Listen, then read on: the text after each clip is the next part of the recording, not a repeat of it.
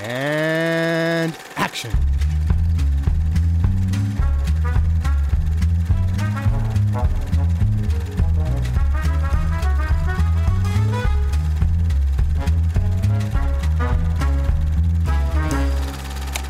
I think that there were two. The there was a bad element. The bad element was mauvais élément était- how I came to choose the story. That there were a couple of book reviews who said this would make a good Hitchcock film, Qui ont dit ça, ce ferait un bon film de Hitchcock.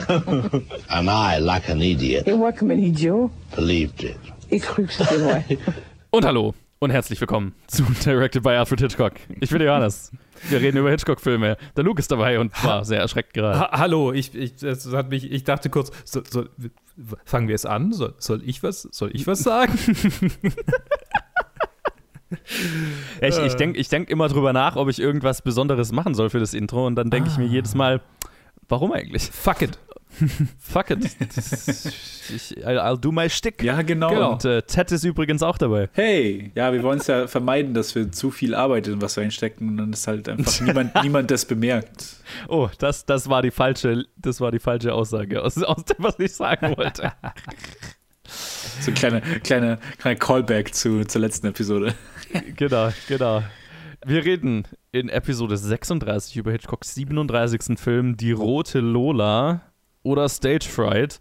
Und Luke, du meintest, du hast irgendwas zu dem Titel gefunden, weil ich meine irgendwo tatsächlich gelesen zu haben, der Titel hat einfach nichts mit dem Film zu tun, aber, also der, der, Engl äh, der deutsche Titel. Ich habe nichts zu dem Film, ich habe nichts zu dem Titel gefunden, aber ich, ich habe, ich, ich, ich habe, ähm, äh, manche nennen mich auch Luke Holmes oder vielleicht Luke Watson. Ich meine, man, will ja, man will ja bescheiden bleiben.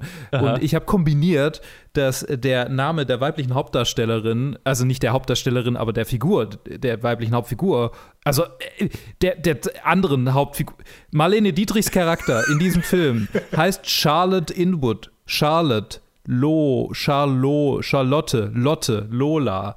Sie hat ein mit Blut beflecktes Kleid, die rote Lola. Das, Okay. aber, ich meine, also, sure. Galaxy Brain Moves. Ich weiß. ich Da hast du dir, glaube ich, mehr dabei gedacht, als die Leute, die diesen Filmtitel in Deutschland gewählt haben. Vermutlich. Äh, oh boy, wer, Weil, wer, wer, ja. wer ist auf diese Idee gekommen? Ja, das, d- also, wir haben es ja letzte Episode schon gesagt, die, die, die Titel sind manchmal weird und der letzte war schon kacke, aber die rote Lola ist halt einfach, why? I don't, I don't fucking know. T fuck. Okay, er spielt mit Marlene Dietrich, Jane Wyman, Richard Todd, Michael Wilding schon wieder in seiner zweiten von zwei Hitchcock-Rollen Hey. ähm, und einige mehr. Unter anderem Patricia Hitchcock. Da können wir dann auch noch gleich drüber reden. Äh, ja. In ihrer ersten Rolle in einem Film ihres Vaters. Und der Film ist ein bisschen ein Back to the Roots, würde ich mal sagen. Nämlich, wir sind bei einem britischen Crime-Thriller angelangt. Was ist denn da passiert? Es handelt äh, von einer, einer jungen Schauspielerin, Schauspielstudentin an der Royal Academy of the Dramatic Arts in London die einem Freund hilft, der von der Polizei gejagt wird. Und als sie fragt, warum er von der Polizei gejagt wird, erzählt er ihr, und wir sehen das in einem Flashback, dass er verliebt in eine Diva ist, eine Schauspielerin, Sängerin, gespielt von Marlene Dietrich. Und ähm, eine Affäre mit der hat. Und eines Abends kommt sie bei ihm in der Wohnung an mit einem blutbefleckten Kleid und sagt, quasi, sie hat ihren Mann in Notwehr getötet. Oder er kam ums Leben dabei. Und sie bittet ihn um Hilfe, dass er ihr hilft, ein neues Kleid zu finden. Er schleicht sich daraufhin in, in die Wohnung von ihr, wird gesehen von der Haushälterin und ist von dort an auf der Flucht vor der Polizei, die glauben, er hätte den Typ ermordet. So viel, so bekannt. Ein Wrong Man Plot oder ist es einer? Oh, Twist, Twist. Oh, twisty, twisty, twist, twist. Shyamalan, nicht. warst du hier beteiligt? es stellte jemand am Ende raus, er war es tatsächlich. Und äh, der Flashback am Anfang war eine Lüge, eine dreiste. Genau, und sie hilft ihm halt äh, vor, auf der Flucht, weil sie in ihn verliebt ist. Und dabei suchen sie auch noch Unterschlupf bei ihrem Vater, der sehr viel ihr dabei hilft, ohne, ohne große Fragen zu stellen, was, was sehr cool ist. Das ist Das ist einfach ein, ein, ein guter, guter Dude. Mhm. Luke hat es in seiner Letterbox-Review ja sehr schön geschrieben. Äh, Luke, äh, nee, wir haben letztes Mal mit dir angefangen. Ted, Ja. wie fandest du den Film? Ich fand die mm, klasse. Return to Form, also nicht to Form, but have to, to Genre. Und ja, nee, also mir hat, mir hat das super, super gut gefallen. Vor allem äh, Marlene Dietrich fand ich super. Ich habe auch dann in, dein, in deinem Text gelesen, dass sie teilweise auch das Lighting für sich übernommen hat und ihre eigenen Szenen Regie geführt hat. Und so, nice. Freut also, gut her. Und ja, ich, ich, also einmal war sie ein komplettes Highlight für mich. Und zum anderen muss ich sagen, dass, dass dieser, äh, dieser Twist am Ende, nicht, dass ich den vorhergesehen hätte, aber irgendwie, dass ich irgendwie so Funken im Hinterkopf hatte, wo ich so, ah, hm, wieso, wieso wird es als, als Flashback am Anfang gezeigt, anstatt einfach nur damit anzufangen? Und dann, und dann aber auch, wo, wo man sieht, dass er eigentlich sie einfach nur ausnutzt als, als, als, ah, ich weiß, sie steht auf mich, deswegen hilft sie mir. Und so, hm, vielleicht ist er doch ein bisschen manipulativer, als, als, als, als er gezeigt wird. Und ich fand es, ich fand es sehr cool, dass am Ende sich das wirklich so raus, rausgestellt hatte, weil Ende, bis zum Ende des Films hatte ich es schon irgendwie vergessen gehabt und dann kam sie wieder zurück und so, nice, asshole. Nee, aber äh, mir, mir hat der Film sehr gut gefallen. Ich fand die Performances gut. Ich fand ich es interessant, dass er so convoluted war, wie er war, mit äh, den Twists and Turns und was, was äh, unsere Charakterin versucht. Und äh, an Stellen, da war ich auch irgendwie verwirrt, was gerade passiert oder wieso irgendwas überhaupt gemacht wird. Und ähm, fand es einfach, ah, mir fehlen die Worte, weil ich konnte irgendwie doch keine, keine wirkliche Meinung dazu formen, weil, weil ich den Film direkt vor der Aufnahme gesehen habe. Und jetzt, jetzt, jetzt haben wir gerade eine Stunde über einen anderen Film geredet. Jetzt tue ich mir irgendwie schwer, mich irgendwie in den hier reinzudenken, ohne Vorarbeit geleistet zu haben. Aber äh, ich lasse es mal dabei sein. mir hat das sehr gut gefallen. Okay. Luke, dann übernimm doch du mal. Ich äh, mochte ihn auch sehr. Er war so ein bisschen, äh, äh, vielleicht ist das, ist das die Lösung für die Love Triangle. Wir machen einfach ein Love Five, Five, Five Angle draus und noch dazu einen Murder Mystery quasi irgendwie Plot mit Wrong Man. Also einfach all, all the plots. Es ist, es ist ein Return to Form in dem Sinne, dass er im Prinzip alle Sachen, die er in seinen britischen Filmen gemacht hat, äh, zusammenwirft. So, es ist der Wrong Man drin, es ist, es sind zwei Love Triangle drin, ähm, die, die sich teilweise überschneiden. Es ist, es ist alles drin. Und ich, ich finde es hervorragend. Ich finde es wirklich gut. Vielleicht braucht man einfach diesen, diesen, diesen Genre-Mix, diese, diese, äh, und äh, Humor, Humor habe ich ganz vergessen. Der beste Mensch der Welt ist einfach drin. Ein Mensch, der zu gut ist, um real zu sein, deshalb ist er in einem Film. Und äh, es, ist, es ist einfach, es ist einfach ein, ein, ein, ein Konvolut an Niceigkeit. Man merkt schon, wir, es ist die zweite Aufnahme. Ich, ich bin sehr äh, wort, wortgewaltig gerade. Ja, ja, ja, ja. Das äh, äh, wortgewandt wie immer. Jetzt, oh Gott, mir fallen die Worte auch nicht mehr ein. Ich mochte den Film. Äh, mir hat das sehr viel Spaß gemacht. Es war, es war echt. Ähm, also ich meine, auf der einen Seite ist es natürlich sehr Hitchcocks Marvel-Film. So, äh, okay, ich, ich mache einfach genau das, was ich gut kann. Und das funktioniert. Aber da sind schon sehr viele coole Ideen drin. Der Humor, der angesprochene, ist sehr unterhaltsam. Und die, die Story ist halt einfach auch einfach schlau geschrieben. Es ist halt ein schlaues Whodunit. Wer- Ich habe ja noch gar nicht erwähnt in der, in der Geschichte dann, ähm, weil sie ihm ja hilft, helfen will, äh, seine Unschuld zu beweisen, schleust sie sich als, als, also besticht sie die Assistentin? Oder Ja, die, nee, die, die Zofe, Äh, könnte die man sagen. Zo die Zofe, Maid. Zofe, ja, sure.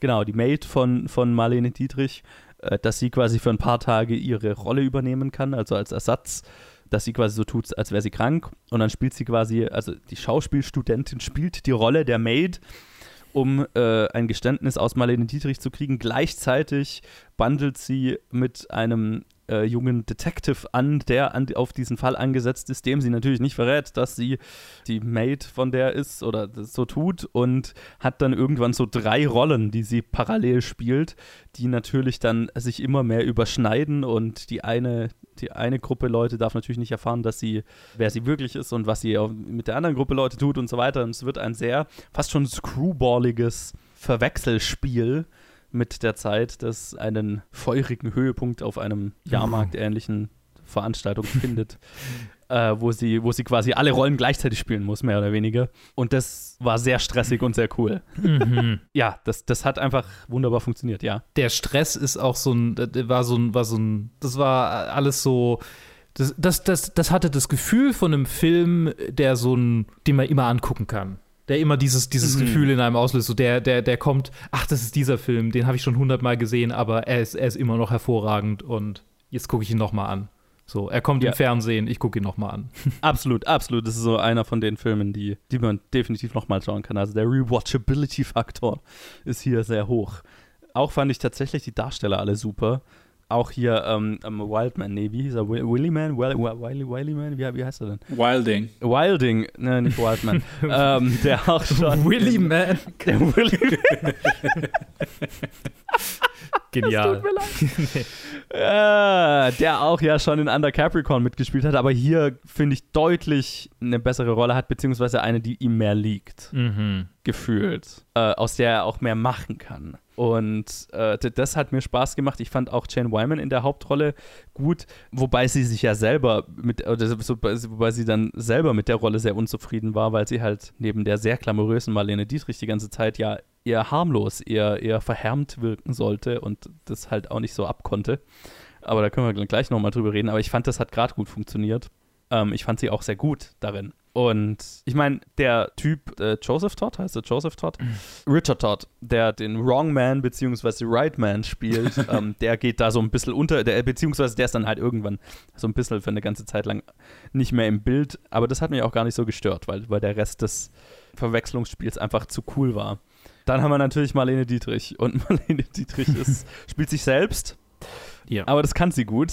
Dann können wir auch gleich nochmal drüber reden, wie sie das gemacht hat. Aber auch sie hat mir sehr gut gefallen. Ist jetzt auch, ich habe noch nicht so viel von ihr gesehen. Ist jetzt, glaube ich, der dritte oder vierte Film, den ich mit ihr gesehen habe. Und sie ist schon eine außergewöhnliche Schauspielerin. Ja, das, kann äh, man so sagen. Wenn du, wenn, du, wenn du sagst, sie spielt sich selbst, ist halt, dass manche, manche Menschen müssen halt auch nicht mehr machen, um, äh, Ja. um, um total unterhaltsam und irgendwie spellbinding zu sein, wo man sie einfach die ganze Zeit anschauen will. Und Mhm. egal, was sie machen. Also in jeder Szene mit ihr war ich einfach nur so, ah, she's fabulous. ja. Also hat mir einfach so sehr gefallen. ja, sie hat, äh, sie hat eine wahnsinnige Präsenz. Mhm. Und so nach allem, was man, was ich so gelesen habe, war sie sich dessen halt auch einfach bewusst und sehr, wusste sehr genau, wie sie das wie sie sich selber inszenieren muss und wie sie inszeniert werden muss, damit diese Persona, die sie quasi repräsentiert hat, dann auch am besten rüberkommt. Das, da habe ich auch schon ziemlich Respekt vor. Also sie hat sich quasi zur Kunstfigur gemacht, mehr oder weniger. Mhm. Ja, vielleicht ein paar Hintergrundinfos zu dem Film. Äh, während der Postproduktion von Under Capricorn, die ja bekanntermaßen schwierig war, hat sich schon abgezeichnet, dass Hitchcocks Karriere nach dem kommerziellen Misserfolg von Rope, der ja da gerade raus war, einen Boost brauchen würde. Und daher, Hitchcock hatte ja mit seiner Firma Transatlantic Pic- Pictures mit Warner Brothers einen Vertrag, wonach quasi Warner Brothers Transatlantic Pictures Filme verleihen, also vertreiben würde. Und dafür würde halt Hitchcock auch Filme für Warner Brothers machen. Und jetzt hatten sie quasi zwei Transatlantic Pictures Filme gemacht. Das heißt, jetzt war quasi, äh, war es an der Zeit, Filme direkt für Warner Brothers zu machen. Und ich meine, dann während der Produktion von Stage Fright kam dann Under Capricorn raus und Transatlantic Pictures war eh Geschichte. Aber das wusste man natürlich zu der Zeit noch nicht. Hitchcock hatte dann quasi vorgeschlagen, dass sie eine Adaption von Stage Fright machen würden, ähm, basierend auf einem Buch von Selwyn Jepson Romans, in dem halt quasi Warner Bros. halt auch einfach einen Erfolgsgarant gesehen hat, einfach wegen allem, was wir schon gesagt haben. Ne? Es ist ein britischer, britischer Crime-Thriller unter der Regie von Hitchcock. Da kann eigentlich nicht viel schief gehen. So, ich kann total sehen, warum Warner Bros. dann sagt, yo, das ist ein, eine sichere Sache, das machen wir. Und dann haben quasi, während äh, Hitchcock noch mit Under Capricorn beschäftigt war, erst Alma und Whitfield Cook am Drehbuch gearbeitet und dann später natürlich Hitchcock mit, mit dabei. Das Interessante fand ich, dass, also sie haben jetzt wieder true to form sehr viel vom Buch abgeändert. Äh, unter anderem haben sie quasi die gesamte Geschichte an die Royal Academy of the Dramatic Arts verlegt. Und warum haben sie das gemacht? Weil Hitchcocks Tochter dort gerade angefangen hatte, Schauspiel zu studieren. Hm, interessante Parallele zum Film. Da würde ich sehr gerne dann noch drüber reden, können wir dann gleich machen, weil das habe ich mir auch gedacht. Quasi, äh, sie, Hitchcocks Tochter war erwachsen, also so weit sind wir schon und hat halt angefangen dort zu studieren, wollte Schauspielerin werden und sie für sie wo hat er dann die äh, eine Rolle in diesem Film geschrieben, nämlich die äh, eine eine Freundin von der Hauptdarstellerin, falls ihr euch erinnert, am am Karneval, an diesem Karnevalveranstaltung ist sie diejenige, die dann mit, wo sie den Detective dann lässt. Ah, ja. Ne? ja. Die dann den Detective so anbaggert die ganze Zeit. Ich kann mich gut erinnern. Ja. Ich hab, also ich habe es auch nachgeguckt. Tatsächlich. Ja, genau. Ja, dann, dann weiß es sowieso. Äh, das ist Hitchcocks Tochter und das ist die erste von mehreren Rollen, die sie in, in Filmen von ihrem Vater haben würde. Und ich äh, fand es dann auch interessant, da man, also ich habe so ein Interview mit ihr gelesen, wo sie so ein bisschen drüber reflektiert hat, dass sie es ziemlich schwierig fand, als, als Tochter von Alfred Hitchcock quasi eine Schauspielkarriere zu starten, weil quasi jeder erwartet, quasi die Erwartung war, dass sie halt diese Rollen nur gekriegt hat, weil sie die Tochter des Regisseurs war und sie halt versucht hat, sich irgendwie so selber zu behaupten. Aber natürlich hat also hat es natürlich geholfen, dass sie, dass ihr Vater Alfred Hitchcock ist. Aber sie hatte jetzt nicht so die krasse Schauspielkarriere. Sie war viel, also zumindest bei in Filmen, sie hat halt viel Theater gemacht. Mhm. Die eine andere Rolle, die im Vergleich zum Buch deutlich ausgeweitet wurde, war die des Vaters. Nämlich, äh, der war im Buch nur eine kleine Nebenrolle und hat quasi im Film ja eine sehr prominente Rolle gekriegt. Also ein, eine Vater-Tochter-Beziehung mit einer Tochter, die an der Royal Academy Schauspiel studiert. Hm. Frag mich, ob das äh, intendiert war. Mal, können wir drüber spekulieren. auch die äh, Mutterrolle wurde tatsächlich komplett für den Film neu erfunden. Die ist ja hier mehr, mehr auch so ein Comic-Relief-Charakter, aber äh, Hitchcock hat sie tatsächlich mit seiner eigenen Mutter verglichen. Das ist das einzige Mal, dass er eine Rolle, also dass er offen eine Rolle mit seiner eigenen Mutter verglichen hat. Deswegen fand ich es interessant.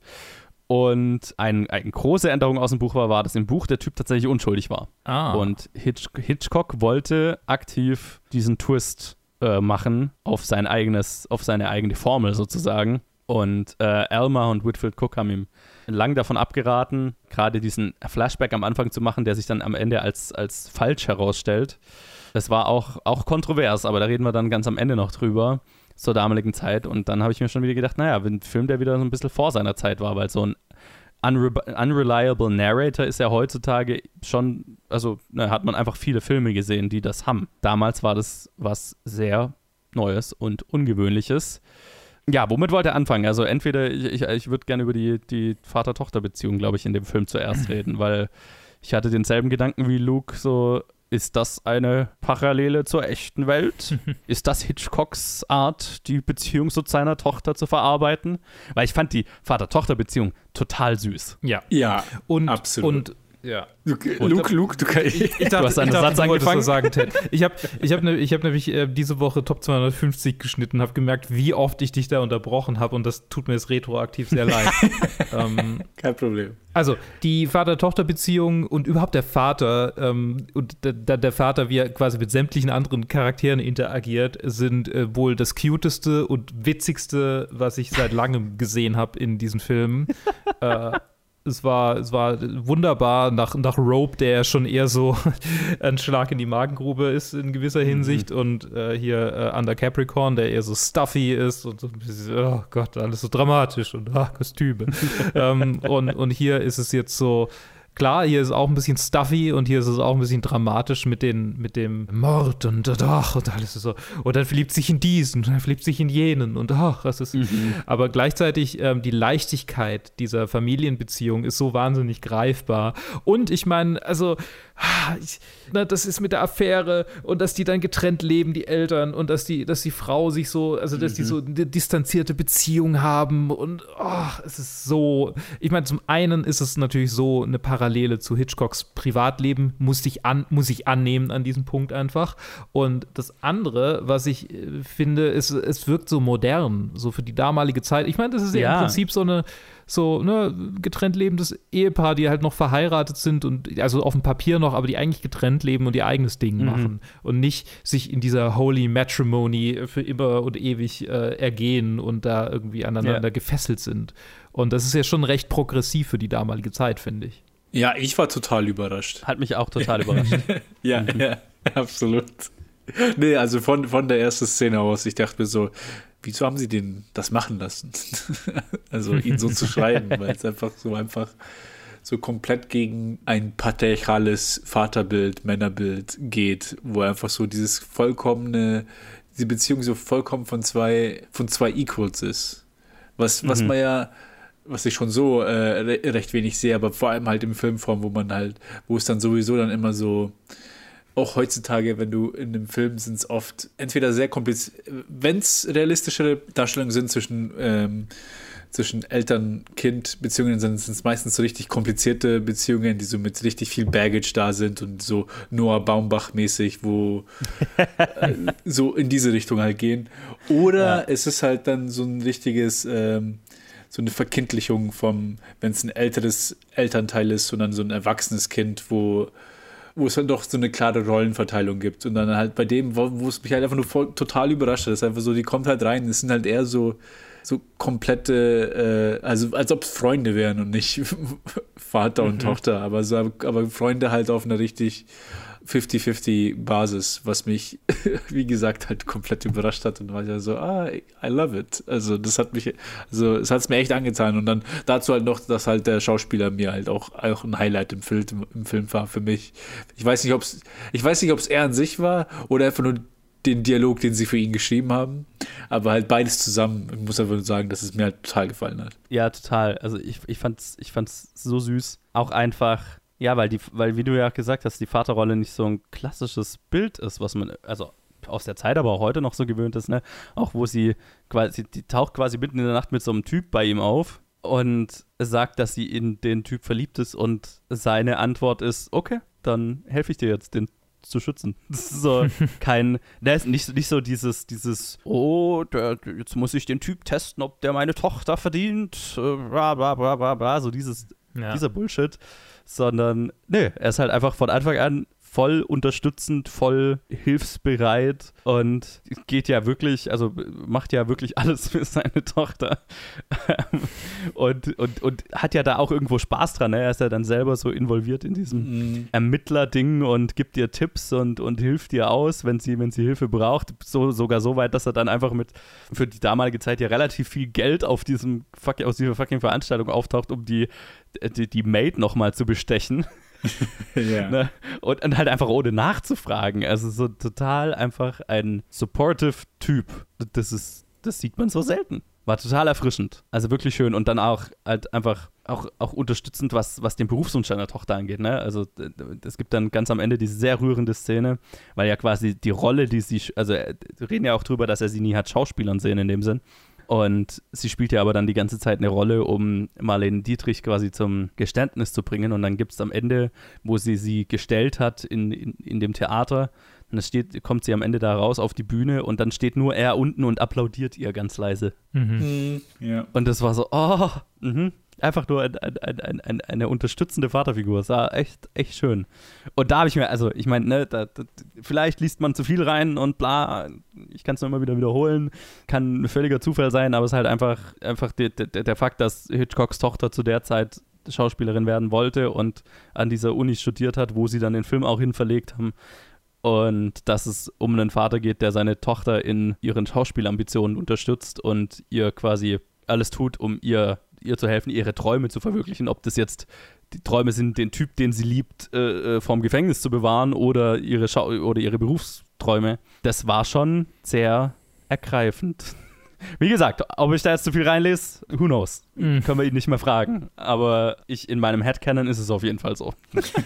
Ja, es ist, es ist interessant, ähm, weil nach so vielen Director-Cameos ist es das erste Self-Insert, so richtig Self-Insert irgendwie. So, wenn wir, wenn, ich meine, wenn die Interpretation richtig ist. Ja. Mhm. Aber, aber halt auch einfach dann wieder so ein idealisiertes Self-Insert, wie er selbst sich sieht. ne? Weil, also ich meine, ja. so, so ein Mensch kann er ja nicht. Also, ich meine, das gibt's ja nicht. Nein. Nein, niemand. Nein, um Gottes Willen. Der Typ ist ein Heiliger. ja. Der ist wirklich, das ist so die Ideal, Idealisierung einer, einer Vaterfigur. Aber, aber interessanterweise funktioniert es trotzdem. Also kann ja auch, das kann ja auch, könnte ja auch platt wirken, ne? Mhm. Aber er ist genau die, in der richtigen Dosis in dem Film, hatte ich so das Gefühl. Mhm. Und halt, wie wir auch schon gesagt haben, er bringt halt auch viel von dem Humor dann wieder rein, mhm. den, wir, den wir so vermisst haben das kommt noch dazu, ja, dass, dass natürlich auch der Schauspieler einfach charismatisch ist, so ein bisschen so ein englisches Original, dem ich da auch nicht, dem ich das nicht übel nehme, wenn er so ein Idealbild verkörpert und der macht es schon, der, der, der gibt diesem Charakter schon sehr viel Leben, sehr viel ähm, das Gefühl, dass es ein echter Mensch ist, obwohl der natürlich ohne jegliche Flaws dargestellt wird. So, ne? Okay, abseits vielleicht davon, dass natürlich die Eltern getrennt sind und das wird jetzt nicht thematisiert, aber das deutet ja schon auf eine, irgendeine Geschichte hin, aber er selber wird jetzt nie in irgendeinem negativen Licht oder komplizierten Licht gezeigt. Nee, er ist halt einfach immer ein Engel. Ja, ich, für mich war das eher so, also zumindest mit der so Beziehung der Eltern war es eher so, ein, so eine Inkompatibilität, die gezeigt wurde. Das sind Mhm. einfach so zwei Charaktere, so die Mutter auf der einen, der Vater auf der anderen Seite, die einfach so nach langer Zeit einfach gemerkt haben, wir sind einfach zwei verschiedene Geister, wir können hier nicht zus- zusammenleben. Also allein Ja. so, wenn man die ersten, das erste Mal, wo man den Vater sieht, vergleicht mit dem ersten Mal, wo die, wo die Mutter halt da, da hockt und die halt dann irgendwie so mit Tee und äh, ist halt einfach so, okay, ja, das sieht nicht, es sieht nicht aus wie zwei Personen, die jemals miteinander irgendwie Spaß haben oder sowas. Wobei ich, die, also den Muttercharakter, das ich auch sehr lustig fand. Also die fand ich war auch ein sehr gutes, sehr gute Lieferantin an, an Comic Relief. Einfach weil sie so herrlich oblivious die ganze Zeit ist Mhm. zu dem, was tatsächlich abgeht. Und die Szenen, in der, also gerade wo dann der Detective da ist, der Vater da ist, die Mutter da ist und die Jane Wymans Charakter, die die Hauptcharakterin da ist und du halt quasi drei unterschiedliche Wissensstände hast im Raum, die alle nichts vom Wissensstand der jeweiligen anderen mitkriegen dürfen und dieses ständige Hin- und Her-Tanzen, also wie, wie Jane Wyman und ihr Vater kommunizieren, damit weder der Detective noch die Mutter in dem Weltbild, das sie beiden haben, durch die, äh, die der Illusion, die sie beiden haben, äh, gestört wird, das macht einfach Spaß. Ne? Und da fand ich auch die Mutter super in dieser kleinen Rolle, die sie hat. Ja. Auch eine wunderbare Szene ist äh, auf dem Jahrmarkt am Ende mit der, mit der Zofe und dem Vater, wie sie dann, wie sie dann quasi den beiden bedeutet, dass sie diejenigen sind, die es miteinander quasi Handel treiben müssen. Und der Vater dann sofort so, ja, und sie, sie sind wohl die, die meine Tochter erpresst. Ja, ja, ja. Hier, nehmen Sie das Geld und gehen Sie. er spielte es auch so gut. Ah, Ja. es ist, ah, ich, ich musste, da ich, ich habe mehrmals in diesem Film laut aufgelacht. Mhm. Also, Ja, ja, Ja, ich ich habe auch. auch Ich seine, saß- sein, Ich saß im Zug und habe mich schlecht gefühlt. Ich war der Typ in dem Mr. Bean Sketch, der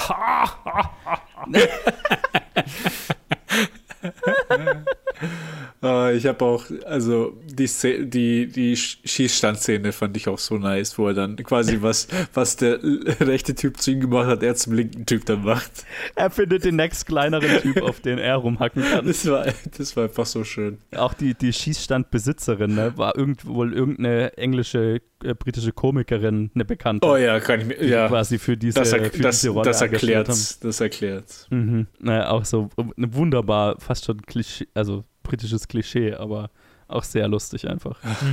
Ja, das, das war die Sache. Du, du hast vorhin gemeint, dass der Cast dir so gefällt. Und ja, der, der Core-Cast gefällt mir, aber auch so diese ganzen sekundären Charaktere, die so mit einfließen, auch jede Kleinszenen, Mhm. ob das jetzt die, die Zofe ist, die da erpresst oder und auch die Szene, die, die Szene, die sie hat im, im Pub anfangs, wo sie dann über sich selber Yes. redet und so, ja, und dann I'm, I'm gonna be the star witness und bla bla bla. Und also jeder hat halt Charakter da. Also jeder, Ja. so die einzigen, die ein bisschen vielleicht uninteressanter waren, waren vielleicht die anderen Polizisten, aber die, auf die wird ja nicht wirklich auch eingegangen. Also da, Ja, ja. Wir tun einfach so, als ob wir jetzt nur einen De Detektiv hätten und der ist der einzig Wichtige hier. Und selbst dieser, dieser Typ im Pub, der sie erst anmacht, ne, und sie will aber eigentlich den Detective äh, auf sich aufmerksam machen, ne, weil sie aus dem ja Infos will. Mhm. Auch der ist irgendwie, es sind lauter so Nebencharaktere, die trotzdem im Gedächtnis bleiben. Und Mhm. das ist, spricht einfach sehr für den Film, finde Es, ich. Ja, es, es ist so ein, so ein Casablanca-Ding. So, ne, die Nebencharaktere Mm, ja. machen's, machen's so lebendig. Absolut. Und deswegen ist es halt auch wirklich so ein Film, den man dann auch, okay, wenn der läuft, dann schaue ich mir den einfach an, dann hocke ich mich dann, weil, weil Ja. halt so, weil du halt auf die nächste, auf die Szene wartest, auf die, die, die du dich erinnerst. Und dann sind halt, dann sind's halt so viele und so, ah, und dann das, und, ah, und dann das. Ja. Sollen wir mal auf die, wenn wir schon über, über Darsteller reden, sollen wir mal über die Schauspieler hinter diesem Film reden? Nämlich war mir zum Beispiel Jane Wyman überhaupt kein Begriff. Und äh, ich habe dann erst hi- hinterher gelesen, dass sie A, zu der Zeit mit dem Schauspieler Ronald Reagan verheiratet war. Mit dem, mit dem Schauspieler. Äh, Mit dem Schauspieler, Ja. der, dem späteren Präsidenten. Oh boy. Äh, die, die, aber die haben sich wohl, also die waren wohl dabei, sich zu trennen, aber zu dem Zeitpunkt, als sie gecastet wurde, waren die noch verheiratet.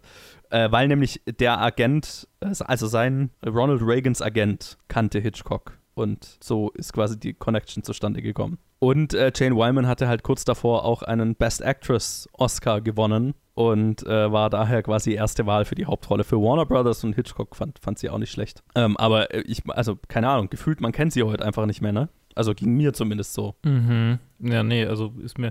äh, Es ist so ein bisschen so. Ich hatte das Gefühl, die muss man ja irgendwie irgendwoher kennen, weil sie so ein Mhm. eindrückliches Gesicht hat. Aber Ja. Nee.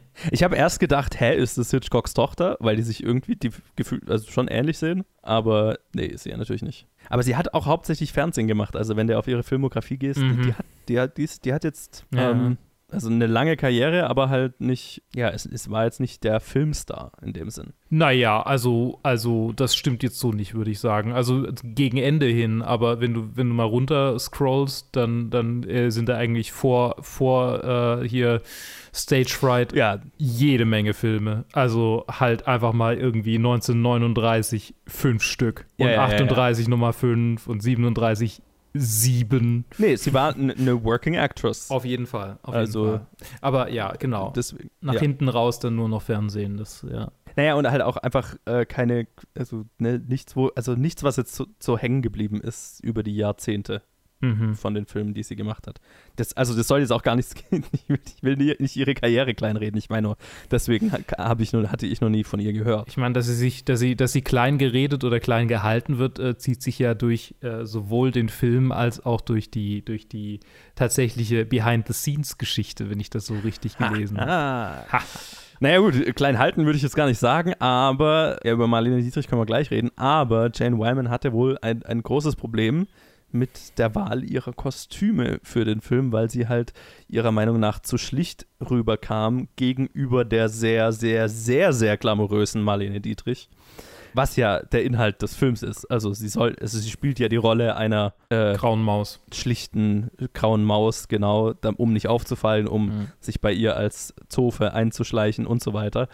Aber das, da hatte Jane Wyman wohl überhaupt keinen äh, Bock drauf und äh, hat sich bei Warner Brothers beschwert und mit deren Rückhalt hat sie erwirkt, dass sie im immer extravagantere Kostüme gesteckt werden musste.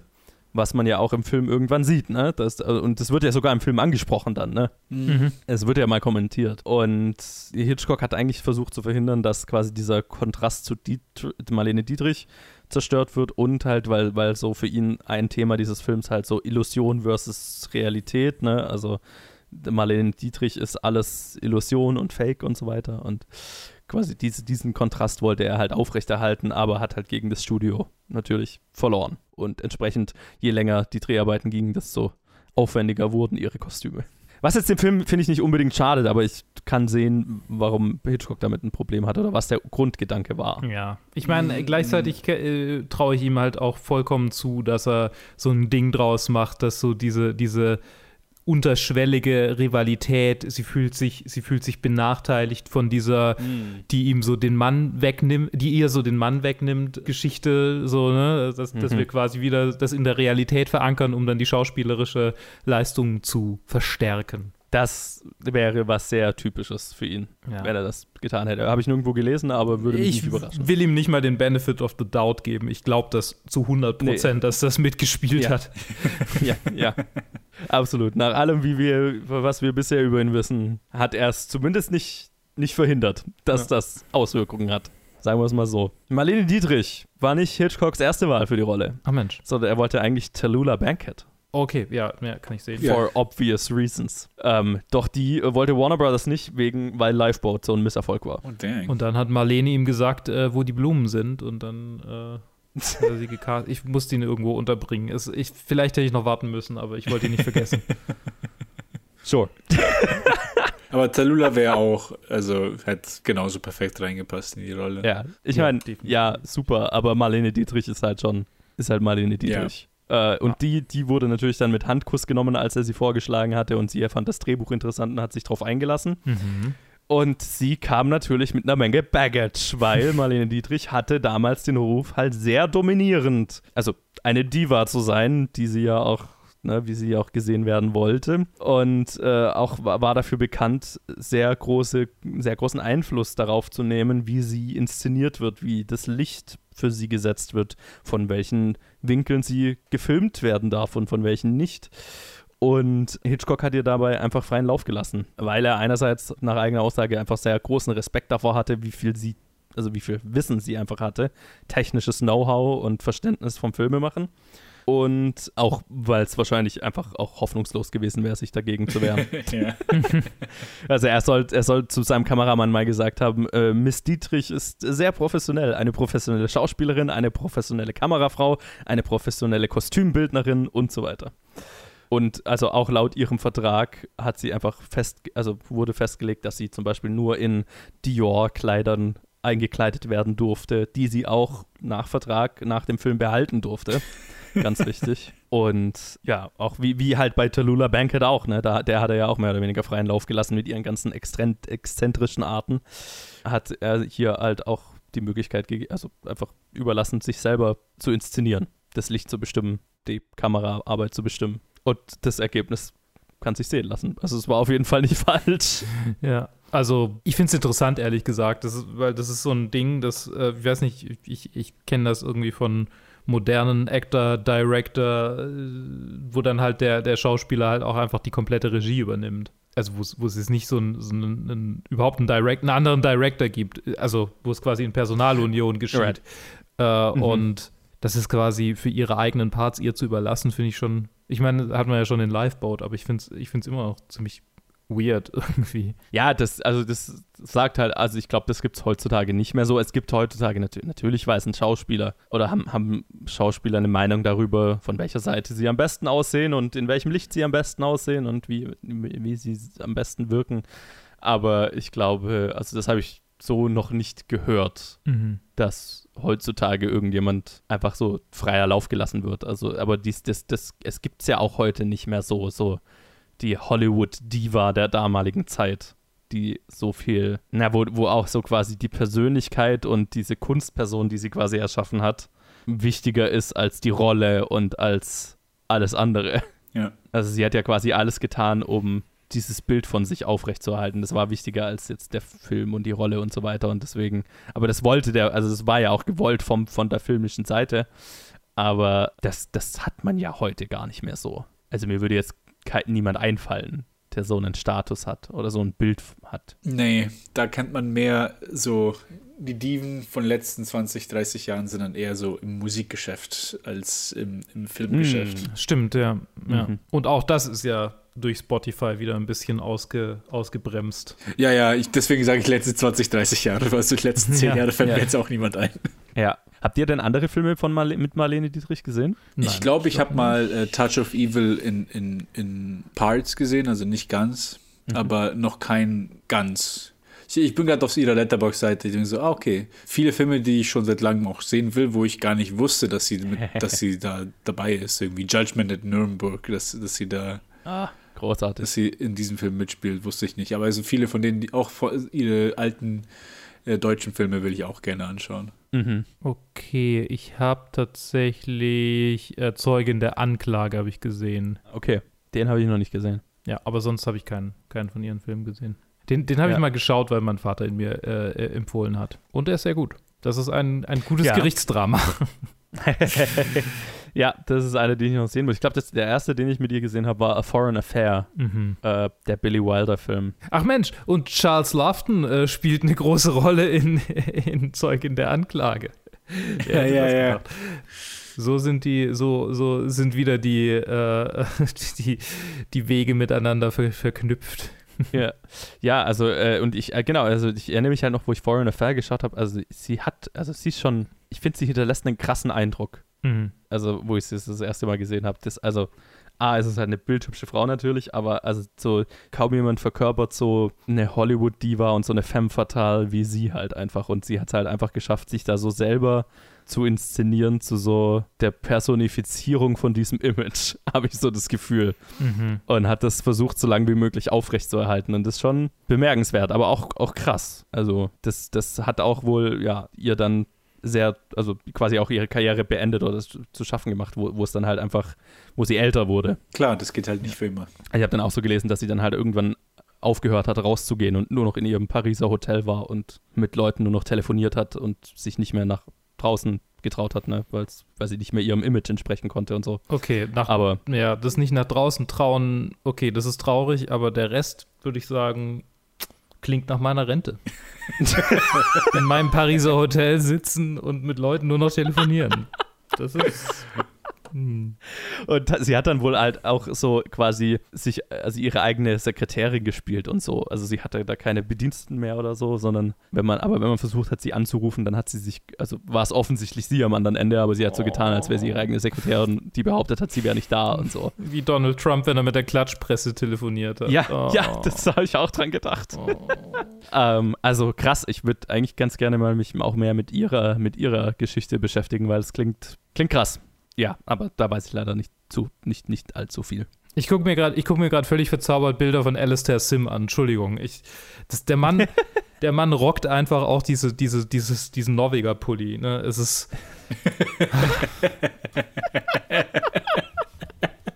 das ist einfach ein Daddy. Schön. Ja. Ach, der, der, der Mann atmet den England-Urlaub äh, quasi. auch dieses, dieses Haus, dieses Haus von ihm, das ist schon, das ist schon meist, Mhm. meisterhaft ist, inszeniert und gecastet. Äh, äh, ja. Ja, ja, Entschuldigung absolut. für das, für das Derailing. Übrigens hatte Marlene Dietrich zu der Zeit äh, dann äh, während dem Film eine Affäre mit äh, Michael Wilding. Geil. Jo. Das ist sehr witzig. Also der war halt ihr so, so, so ihr Zeitvertreib für diese Ich- Dreharbeiten. Das ist, das, ich meine, es ist ein hübscher Mann Äh, absolut. und vielleicht ein bisschen Fuckboy. Wahrscheinlich. Und ich meine, ja, er hat wohl dann, in, also er hat wohl in seiner Biografie geschrieben, dass es halt, eine, also so, er, er sich da, also da kein Problem damit hatte, quasi zu ihrem, sich zu ihr, für die Zeit zu ihrem Spielball machen zu lassen, weil er viel von ihr gelernt hat und äh, es halt eine krasse Erfahrung war. Und ich meine, sagst du Nein zu Marlene Dietrich? Nee. Nee. Also, ja, schon irgendwie, aber also wenn, du, wenn du in einer committeden Beziehung bist, dann vielleicht schon. aber ja, sure, ja, klar. sure. Das ja, fand ich sehr lustig. Und zwar halt auch so, ne, weil, weil Hitchcock wohl immer einfach sehr viel Spaß daran, an, an dem Klatsch und Tratsch äh, seiner, seiner Filmcrews hatte, ähm, hat er Mhm. das wohl sehr genossen. Dass sie dann auch immer versucht hat, ihm, dass seine Rolle größer gemacht wird und so weiter. Dass er, quasi, dass er sich selber, da, also sie hat ihm, ihm- ihn immer dazu äh, animiert, sich dafür für seine eigene Rolle einzusetzen und so. Und äh, ja, Mhm. sehr lustig. Wie fandet ihr Patricia Hitchcock? Äh, ja, halt. sie, sie war halt also- so ein, so ein Ad. sie war halt eine Neben, eine Neben. Ich fand es nicht irgendwie sonderlich hervorstechend. Nö, natürlich, ja. Ich glaube, ich glaub, sie war gut. Also, sie war, sie war gut. Ja, weil ich finde sie tatsächlich, also in, in allem, also sie, in den Nebenrollen, wo ich sie halt immer bisher gesehen habe, ich finde sie immer gut. Also sie ist gut in, in so kleinen Supporting Roles. Sie kann vor allem sehr lustig sein. Ich fand es so ein bisschen schade tatsächlich, dass sie nicht eine größere Filmkarriere hatte. Aber auch, äh, sie hat immer selber gesagt, sie, sie hat sich auf der Bühne mehr wohler gefühlt. Deswegen lag es jetzt, glaube ich, nicht unbedingt dran, dass sie es auch gewollt hätte. Aber ja, ich, ich finde ich find sie immer nett, wenn sie auftaucht. Mhm. Und finde es ja auch immer süß, wenn quasi so Eltern-Kinder-Gespanne, wenn es sich so durchzieht. Also ich finde es ja, also keine Ahnung, Leute, kann man sich auch drüber beschweren, Nepotism und so weiter, aber ich, ich finde es find das nett, wenn die sich so gut verstehen, dass sie zusammenarbeiten. Mhm. Nee, doch, also, also es ist, es ist sehr, sehr, sehr cool. Ähm, aber sie ist es halt nur schauspielerisch nicht sonderlich hervorgestochen. Vielleicht, weil wir jetzt gerade auch einfach so Nein. viel über diese anderen Rollen irgendwie geschwärmt haben. Das ist ein bisschen. das hat mir ist die Kapazität gefehlt, das noch. Äh, ja. Nee, sie ist ja auch nur ein, net, ein, ein Comic Relief Supporting Charakter und das war's. Mhm. Ja, dann würde ich ganz gerne noch über den Twist am Ende reden, weil Oh ja. äh, ich habe ja vorhin gesagt, ihm wurde abgeraten, in der Drehbuchphase dieses das zu machen. Und auch nachdem der Film rauskam, äh, haben sich manche Kritiker darüber beschwert, über den unehrlichen, in Anführungszeichen, Flashback am Anfang des Films. Und sogar Hitchcock selber hat es später als Fehler bezeichnet, Ah. was ich schade fand, weil ich fand's echt gut. Dieses Backpedaling für diese Kinder, die, ja. sich, die hier immer, immer die Wahrheit sehen müssen. Was ist denn? Ich meine, es ist doch ja absichtlich so gemacht, dass, dass er das ihr, ihr erzählt, anstatt dass man das als erste Szene sieht. Und es ist ja aus gutem Grund, dass es als alles so ist, wie es ist. Und Ja. dass auch gezeigt wird, dass, also das habe ich ja ganz am Anfang von der Episode gesagt, dass, dass man ihn sieht, dass er eigentlich nicht wirklich das eher benutzt, als dass es irgendeine Beziehung, also eine freundschaftliche oder irgendeine Beziehung für ihn ist. Er, er, er weiß, dass sie auf ihn steht und das nutzt du halt aus in den Momenten. Und äh, für mich war das eine ziemlich klare Aussage, also auch ziemlich Mhm. klar dargestellt. Und dann, ich selber hatte zwar so kleine, kleinere Gedanken, aber war mir halt nicht sicher bis zum Ende hin, weil ja natürlich auch Marlene Dietrich auch gezeigt wird, dass es ihr eigentlich gar nicht, dass es echt scheißegal ist, dass der Mann gestorben ist. Und natürlich da halt auch gespielt, gespielt wird damit. Ich fand den Twist an sich fand ich, fand ich gut, dass er drin war. Er hat Sinn gemacht. Was, was ich, äh, was am Ende ist ein bisschen irgendwie so, also ein bisschen bitter, äh, nicht, äh, nicht ein bitter Nachgeschmack hat, sondern einfach nur so ein bisschen, so ein bisschen kleinerer Flop ist, ist, dass einfach so, der Film einfach so auf eine richtig komische und abrupte Weise endet. Und das ist einfach nur so, okay. Ja, ist halt Du meinst, dass er dann einfach vom eisernen Vorhang zermatscht Ja, genau. Und dann, und dann wird es halt nicht mal, dann wird es nicht gezeigt und dann gehen sie einfach so von der Kamera weg und so. Ähm, vielleicht habt ihr so lange diskutiert, ob der, ob der Twist rein soll oder nicht, bis ihr nicht mehr wusstet, was, was noch, was, was ihr noch irgendwie an, an Minute oder zwei extra noch reinschreiben solltet. Also, weil, so kam es? Also so ich musste ja lachen, wo er, wo er da zermatscht wurde. Ich fand's, es ist sehr abrupt, aber ich habe ja schon mal gesagt, oder haben wir, glaube ich, schon mal drüber geredet, wie abrupt Hitchcock seine Filme beendet, ne? wenn er das Gefühl hat, so, Ja. ja, jetzt vorbei. Ich, äh, Jetzt wird er zermatscht und Credits. Ich glaube, für mich war es einfach nur so, so, so ein Disconnect von äh, den Sound, den er benutzt hat für das Draufknallen, was sich einfach nur so, so ein dumpfes Klopfen an Holz angehört hat, so bumm. Und, so. Und dann halt dieses geschockte Anblick, dass er, er muss ja so das Gesicht zweimal zu an sich reißen, damit sie bloß sich nicht das anschaut, den, den Horror. Ja, ja. Also das hat sich aber nur Ja. angehört, als ob halt irgendjemand gerade so, keine Ahnung, gestolpert wäre oder so. ja, genau. ja. Tatsächlich möchte ich hervorheben, dass ich an dieser Stelle, also gerade das Grand Finale, äh, da kam gerade mein ICE in Stuttgart an und äh, da konnte ich das, äh, musste ich das dann auf dem, auf dem PC fertig gucken. Also habe das dann quasi pausiert und, und habe das dann zu Ende geguckt äh, später am anderen äh, Gerät. Und Amazon hatte auf meinem PC dann automatisch die deutsche Tonspur ausgewählt. Und während es in der Originaltonspur eine sehr leise Szene ist, in der keine Musik spielt und in der es, ne, also man hört quasi die, Stri die Schritte und dann sagen die, ja, hier, und, und man hört nicht mal ihren Schrei, ist äh, die, die, die deutsche Synchronisation quasi in Wiley Coyote äh, Konzert äh, so eine richtige Verfolgungsjagd, äh, Streicher, die, die quasi über ihre Hände stolpern und, und, und alles ist so wahnsinnig schrill und man hört die, man hört die Polizisten, schnell, geh da lang, geh da lang, ja, da, da drüben kommt er, da drüben kommt er. Das ist einfach so, so brutal geadlibt und, und es, ist, es ist so ein totaler Mindfuck, quasi die Szene, diese, diese einen Version zu sehen, in der sie halt so, klar, so ein, auch ein bisschen awkward wirkt, dadurch wie still, wie leise sie ist, aber auf der anderen Seite halt trotzdem noch irgendwie Spannung aufbaut und dann dieses, dieses Massaker an Sound auf der anderen Seite. Es ist, es ist absurd, es ist echt absurd. Wow. Das muss ich mir jetzt, das muss ich sehen jetzt. Muss ich mir jetzt Das muss ich mir auch mal geben. Es ist sehr witzig, es ist sehr witzig. das ist ja auch, würde man ja heute auch nicht mehr machen. Also hast du, kannst du Wäre auch gar nicht erlaubt. Also einfach. Nein, das, das, wird ja kein Studio zulassen, dass irgendwie ein anderes Land, ja, wir machen eine andere Tonspur, also wir machen eine andere Musik und äh, Whatever. wir, improvi wir whatever. improvisieren einfach hier. für unseren Markt muss das muss, halt, dramatischer muss sein. halt Tom und Jerry sein hier. ja, Genau. genau. Die, die Deutschen verstehen sonst nicht, was da passiert. Man muss halt alles zehnmal sagen. So. Ja. So ein Typ mit einem Leierkasten nebendran.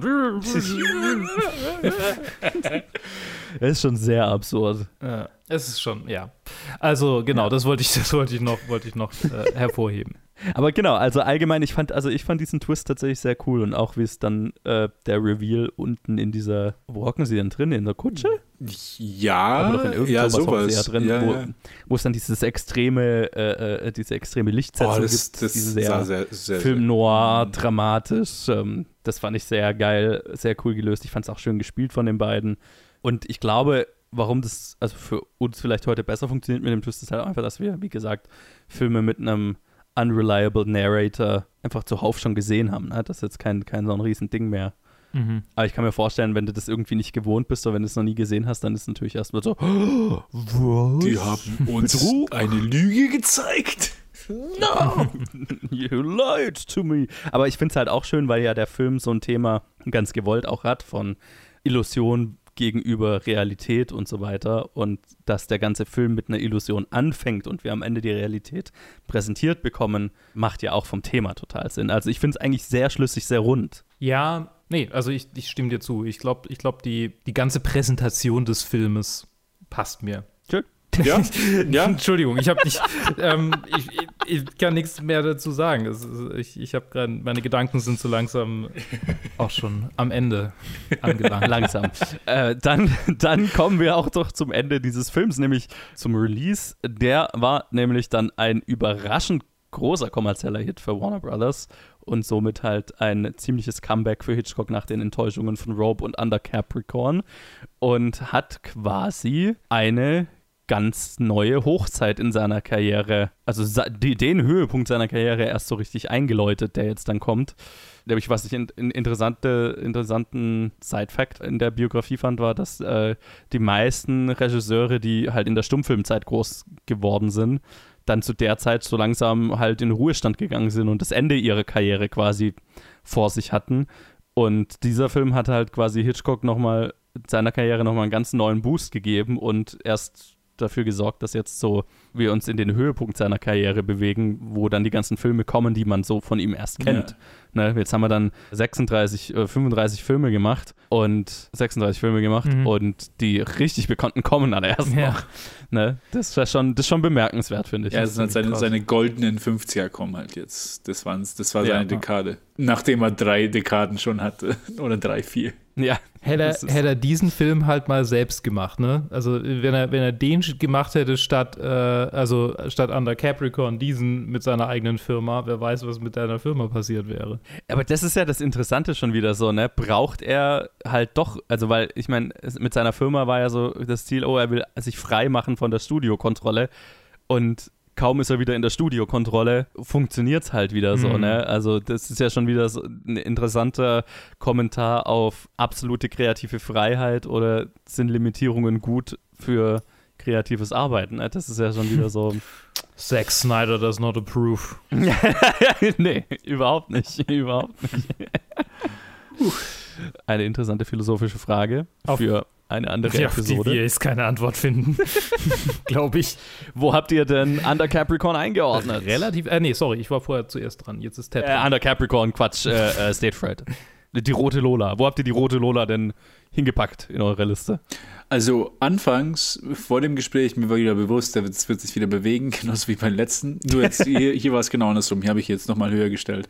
Äh, zuerst wusste ich nicht, ich habe ihn einfach nach oben geslidet, bis, bis der erste Film kam, wo ich mir nicht sicher war. Das war 39 Steps, also hatte ich zuerst auf Platz 8.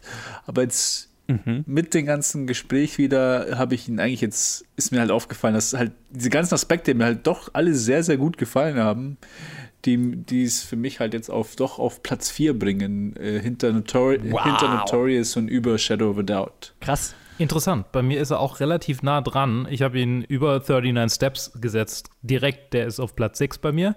Und er ist unter Notorious auf Platz 5. Ja, krasser Scheiß. Nee, also da so da kann ich nicht mitgehen. So weit, so hoch habe ich ihn nicht, weil ich ihn sehr gut fand, aber wir hatten, also ich habe ihn quasi so weit hochgesetzt, bis lauter Filme, also f- kamen, wo ich, wo ich mir gedacht habe, okay, aber die haben alle noch ein gewisses Etwas, das jetzt vielleicht dem Film fehlt. Also der ist jetzt, war für mich dann ein sehr gutes, aber auch sehr bekanntes, äh, sehr bekannter britischer Crime-Thriller. Deswegen ist er bei mir aber trotzdem in den Top 10, nämlich auf Platz 10 direkt hinter Spellbound und noch vor The Man Who Knew Too Much. Bei Spellbound war ich die ganze Zeit, naja, also er ist eine rundere, also ein runderer Film als Spellbound, aber Spellbound hat Ingrid Bergman und das hat dieser Film nicht. Also ist er dahinter gelandet. Ja, aber Einfach weil ich Ingrid Bergman trotzdem Kackende von Spellbound so gut fand. Ja. Aber das know, passt ja, weil. Spellbound ist bei mir Platz 3. okay. Ja, bei stimmt. mir ist er auch auf ich absolut 9. wahnsinnig bin. Bei mir ist er auch auf, auf 9 und The Man Who Knew Too Much ist auf 10. Also wir sind, unsere Top 10 ist wahrscheinlich einfach nur so ein bisschen gewürfelt, dieselben Filme. Ja, schon. Unsere ist ähnlich, glaube ich, ja. Ja. Gut. Well, Aber dann würde ich doch sagen, bewegen wir uns in der nächsten Episode weiter in Richtung, in, in, in, in, in, Hitchcocks High, Hoch, Hoch, Hochzeit, nee, was, wie sagt man, Höhepunkt seiner, seiner Karriere, die 50er mit Strangers on a Train. Ich glaube, auf Deutsch heißt er der Fremde im Zug. Mhm. Die Fremde im Zug? Der Ja, Fremde der im Fremde Zug, im glaub ich. Zug. Ein Film, den ich noch nicht gesehen habe, auf den ich mich sehr freue, weil ich, ja, also ist ja einer, ein, einer, über den man viel hört, der ein Klassiker ist. Mit Philipp aus, also der, der Philipp gespielt hat bei Rope. Ah. Der, der, der nicht, der nicht Psycho von den beiden. Also es äh, Farley Granger, oder? Das war genau, Farley genau. Granger. Ja, cool, sehr cool. Und ich, also das, die Story, also das Konzept, ich kenne das Konzept äh, von Strangers on the Train und äh, das ist halt so Hitchcockian, wie es nur geht. und deswegen habe ich da sehr viel Bock drauf und danke euch beiden, dass ihr dabei seid. Sehr gerne. Super gerne. Und euch zu Hause fürs Zuhören und wir hören uns dann wieder bei einem Fremden im Zug in der nächsten Episode. Bis dann. Tschüss.